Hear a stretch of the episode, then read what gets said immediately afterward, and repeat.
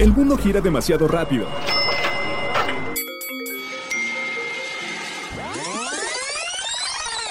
Mejor, tómate un break.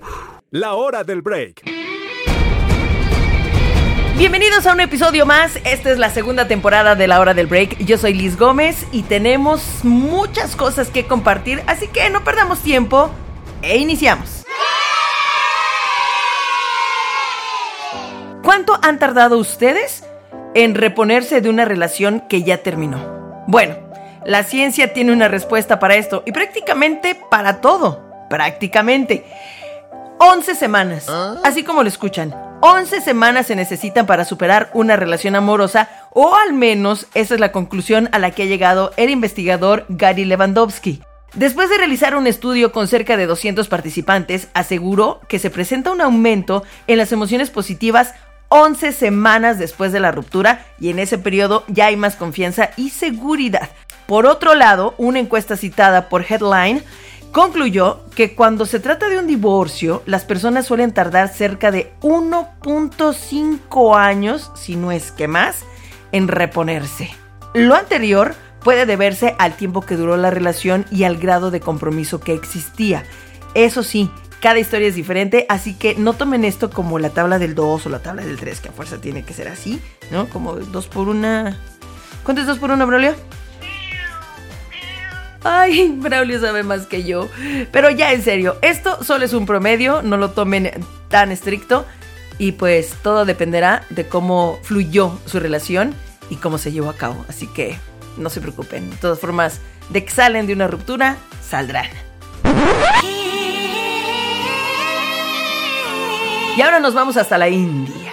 En Aligarh, un hombre llamado Uttar Pradesh ha solicitado el divorcio a su esposa después de estar dos años juntos y tener un hijo, ¿no? Ahorita que hablábamos un poco del divorcio. ¿Cuál creen que haya sido la causa? Porque de esas hay muchas.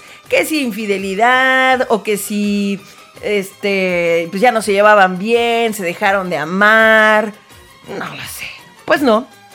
Él pide el divorcio porque su esposa no quiere bañarse todos los días. ya sé. Vaya, yo a veces aplico la de Shakira, es la canción de No me baño los domingos, debo confesarlo. Seguramente alguno de ustedes también, pero ya de plano para, para no tolerar a tu pareja Después de dos años, tampoco han pasado 20 o 40, solo dos años. Pero Utar dice que ya no está dispuesto a seguir tolerando esa situación. Sin embargo, ahí les va, la esposa ha presentado una denuncia formal en la Unidad de Protección de Mujeres de Aligar con la intención de salvar su matrimonio y de paso ampararse para que no sea desalojada del hogar que comparte con su aún esposo. El organismo que asesora a la esposa trata de aconsejar a ambos para encontrar una solución antes de llegar al divorcio. En realidad ellos consideran esto como un problema menor. Sin embargo, Utar considera que su matrimonio ya no se puede salvar mientras ella se rehúse a bañarse todos los días. Sean sinceros y díganme algo. ¿Hay días que no se bañan? Yo ya confesé. Ahí está abierto mi pechito. Darse una pausa está bien. Continúa la hora del break. Conociendo Puebla. En Puebla se encuentra la Reserva de Biosfera de Tehuacán, uno de los lugares más importantes para el mundo en cuanto a medio ambiente por la cantidad de flora y fauna que alberga, así como su historia geológica. La Reserva de la Biosfera Tehuacán-Huicatlán abarca 51 municipios de Puebla y Oaxaca. Cuenta con 2.700 especies de flora, el 10% de las que se ubican a nivel nacional. La hora del break. He aquí la pregunta de hoy. ¿Hubieran querido dedicarse a la misma profesión que su personaje favorito de serie de televisión? No sé, por ejemplo, ser médico como algún personaje de Grey's Anatomy, detective, como Batman, y con todo su dinero, ¿por qué no? Este, abogados tal vez, ya ven que hay montones de series de abogados, o en Breaking Bad, ya sé que están pensando, pero no, me refiero a ser químico, porque recordemos que Walter White es un químico, es un maestro de química. No sé, ¿ustedes tuvieron alguna vez esa fantasía? Por eso, ya saben que ponemos la encuesta y la pregunta a través de las redes sociales. A mí me encuentran en Instagram como Liz Gómez o Lichis Gómez y en Twitter como arroba yo soy Liz Gómez. Ahí están las respuestas. 32.4% dicen sí, pero no lo hice. 12.7% la verdad no. 8.8% dicen que sí se dedicaron a lo mismo. ¡Órale! Y 46.1% ni siquiera lo había pensado. Pero tenemos varias respuestas. Dani, California, yo hubiera querido estudiar todo lo que estudió Dr. Hannibal. Dr. Hannibal era un hombre bastante inteligente, muy estudioso, pero pues de repente se le fue la cabra al monte, ¿no? La verdad. Juan Flores, gracias también en Twitter. No solo me dediqué a lo mismo, sino también todo el campo integral de mi profesión, o sea, a la investigación y dice que su serie favorita era Sherlock Holmes. Gracias, mi gatito Koshka, un abrazo. Yo hubiera querido ser un personaje de Harry Potter. ok. Ramírez Ángel. Quisiera ser abogado como Harvey Specter de la serie La Ley de los Audaces. Sin embargo, estudié Administración de Empresas. Ándele. Luinden, qué emocionante tener la profesión de Diana Prince, o sea, de Wonder Woman. Eh, o sea, ¿qué, quería ser? ¿Una amazona o algo así? Pero, ser Wonder Woman seguramente sería maravilloso. Eh, Bechi, quería ser una integrante de Titanes en el ring. Mi mamá me armó el gimnasio. Al poco tiempo mi papá lo tiró todo, la única vez que se metió en mi vida. Yo, así ya saben que me gusta llegar a la investigación en el mero fondo, le pregunté, bueno, entonces después a qué te dedicaste? Y su respuesta es, soy docente, ok. Me dediqué a la enseñanza técnica, fui secretaria de una escuela técnica por 34 años, amé mi trabajo, pero nunca más volví a la actividad física, aunque lo necesité por razones de salud. Ah, ya Y ya ven, por ejemplo, algunos sí dicen, yo quisiera ser Batman. Carlito Roldán, yo quería ser trailero y manejar un gran trailer de doble caja, pero mi mamá no me dejó y soy médico. Miren qué bonito. Punto ciego dice, yo quería ser la mujer biónica. Ay, muchas gracias por sus respuestas. Pero, como dijera Raúl Velasco, aún hay más. Hola, mi nombre es Carmen y me hubiera gustado dedicarme a lo que hacía Rachel de Friends, que era trabajar en el mundo de la moda. Creo que hubiera sido una oportunidad muy padre. Eh, tal vez eh, adentrarme en otros temas como la moda editorial y eso, pero sí me hubiera gustado ser eh, lo mismo que, que, Rachel y escalar de la manera en la que lo hizo ella. Hola, soy Elisa de Guatemala. Siempre escucho La Hora del Break con mi querida Liz Gómez. Eh, mis series favoritas de todos los tiempos han sido Los Sopranos, eh, Las Gilmore Girls, eh, Sex and the City, pero amo las series sobre tesoros. De niña siempre quise ser arqueóloga, pues no lo soy, soy administradora. Saludos a todos. Gracias y un abrazo a todos los que nos escuchan dentro y fuera del país. Gracias a él y hasta Guatemala, o también nos han mandado audios de Colombia, de Chile. Muchas, muchas gracias de verdad por escucharnos, incluso de otras ciudades fuera de Puebla. ¿Han escuchado hablar del efecto Scully? Bueno, precisamente por eso les pregunté eso de los personajes de serie. Pero comencemos por decir que de acuerdo con algunos estudios que se han realizado en todo el mundo, 63% de los encuestados tienen una suscripción a Netflix, Amazon Prime Video, Disney Plus o alguna otra plataforma.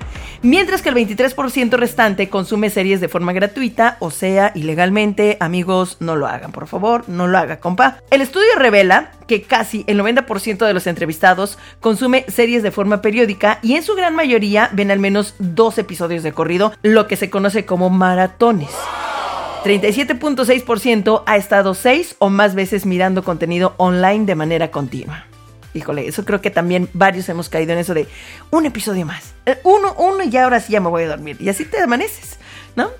En cuanto a géneros favoritos, la comedia lidera la lista de las preferidas con 42.5%. Después están acción y aventura, seguido de ciencia ficción y fantasía. Eh, thriller y terror son los géneros que ocupan las últimas posiciones. 41.7% dijo preguntarse qué habría sido de su vida si hubieran escogido la profesión de algún personaje de serie de televisión. En segundo lugar, un tercio de los jóvenes desearían ser como estos personajes y está la admiración que sienten hacia ellos que 41.2% contestó que les gustaría tener la misma profesión.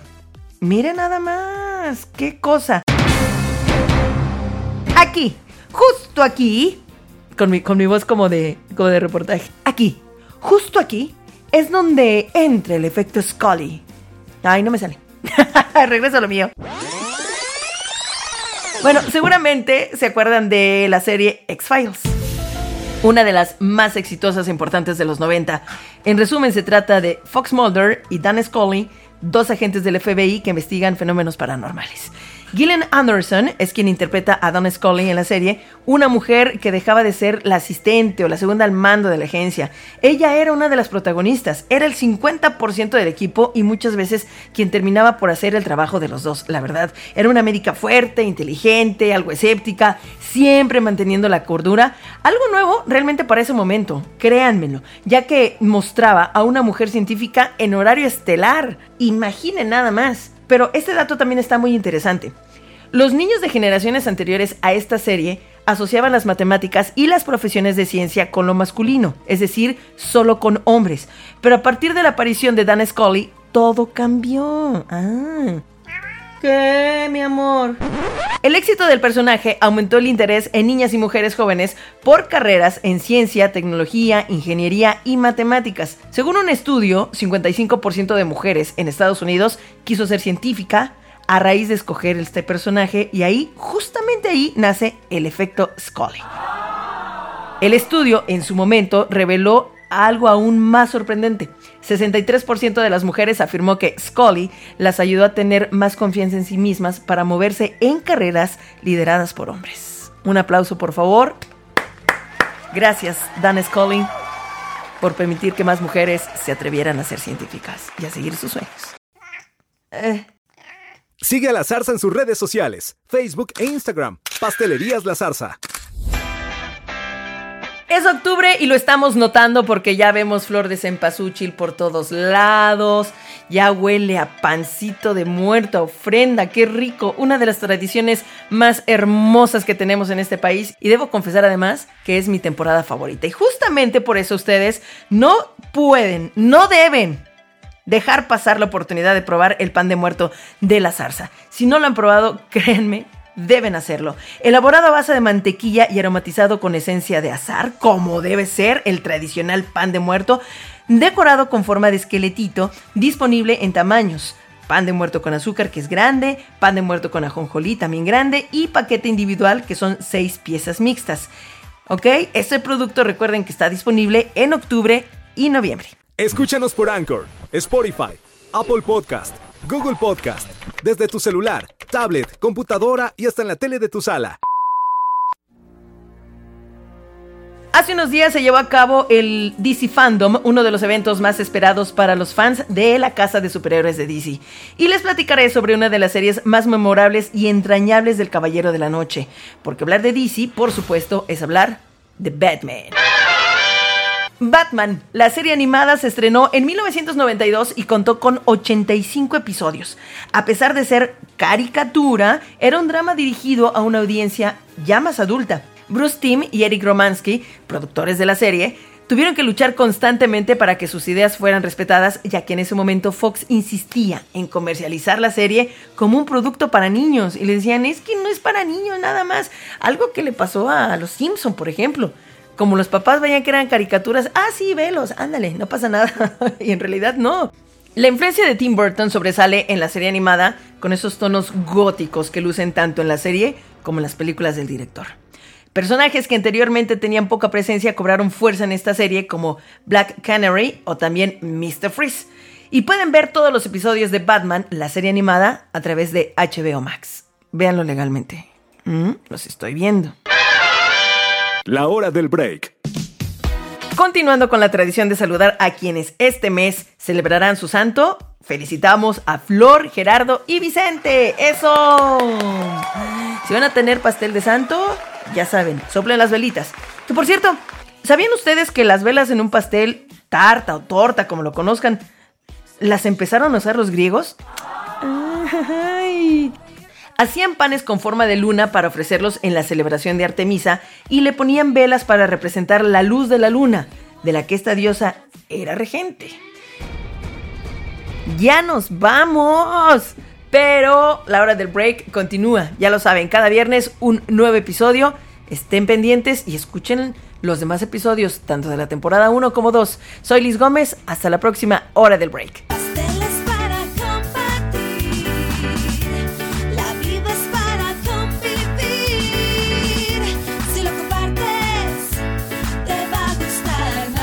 No decimos adiós, solo hasta la próxima hora del break.